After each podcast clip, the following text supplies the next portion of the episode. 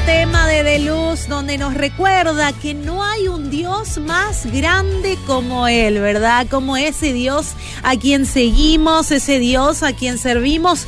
Pero ¿qué pasa cuando el desánimo llega? Hoy en el programa todo arrancaba, ¿verdad? Cuando hablábamos de la lluvia, ¿verdad? Que cambia de repente nuestro estado de ánimo, empezamos a hablar del desánimo. Pero ¿qué pasa cuando eso llega a nuestra vida?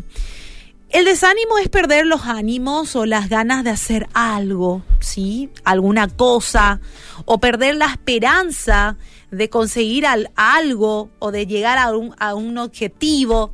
Es también la demotivación, desmotivación para continuar una tarea. Eh, de, algún, en alguna área de nuestra vida y es el desgano también de vivir con la duda.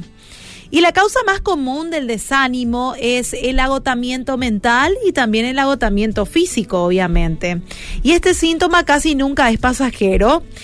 si no es tratado, se puede atribuir a causas concretas y muy diversas, como por ejemplo la falta de sueño, un día de trabajo intenso y estresante, un viaje agotador, una situación agobiante, un uso mental sin descanso o preocupación constante también. Cuando estamos cansados, perdemos la fuerza, sí, perdemos la fuerza, todos perdemos la fuerza. De repente el perder la fuerza te hace perder también la confianza.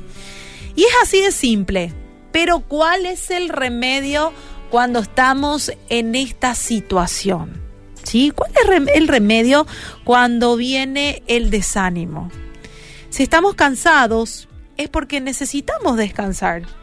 Y el mejor remedio para el agotamiento físico y emocional es el, el descanso.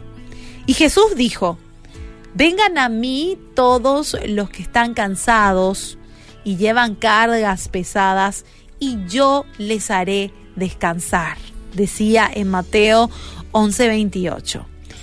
Y muchas veces queremos luchar con nuestras propias fuerzas y no se trata de eso, de luchar con nuestras fuerzas. Dios quiere que vayamos a Él y que podamos descansar en su presencia con esa confianza, sabiendo que es un Dios poderoso que nos puede sacar de toda circunstancia y de toda situación. El Señor conoce tu trabajo, el Señor conoce tu entrega, conoce lo mucho que te esforzaste para lograr lo que anhelás, también conoce tus logros, tus tristezas, tus alegrías, tus preocupaciones.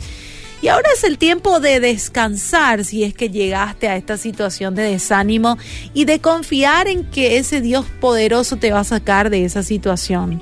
En Jeremías 17, 7 nos dice, benditos son los que confían en el Señor y han hecho que el Señor sea su esperanza y confianza. La cosa más espiritual y hermosa de esta tierra que puedes hacer, sí, la cosa más hermosa es descansar en la presencia de Dios, porque es increíble ver que nuestro estado anímico después de reposar en el Señor va cambiando, ¿sí? Las fuerzas no son la misma, nuestra fe es una fe extraordinaria, nuestra manera de pensar cambia, nuestro desánimo desaparece y el amor en nosotros crece y sobre todo no dudamos de que Dios está en nosotros y con nosotros.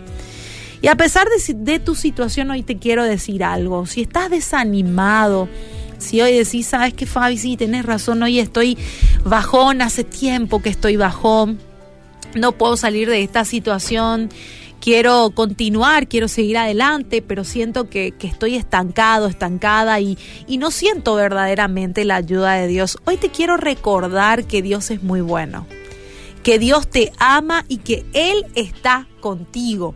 Él sabe lo que a vos te pasa, se interesa por vos y tiene un plan para tu vida. Y su, y tu su, su propósito se va, a cubrir, se va a cumplir en tu vida si pones toda tu confianza en Él. Así que hoy es tiempo para que vos que estás del otro lado, no sé desde dónde me estás escuchando, si desde otra parte del mundo, porque hay mucha gente que nos escucha, acércate a Dios, ¿sí? Y renova tus fuerzas en su presencia. Y te puedo asegurar que esta situación de desánimo va a cambiar. Fuerza, arriba.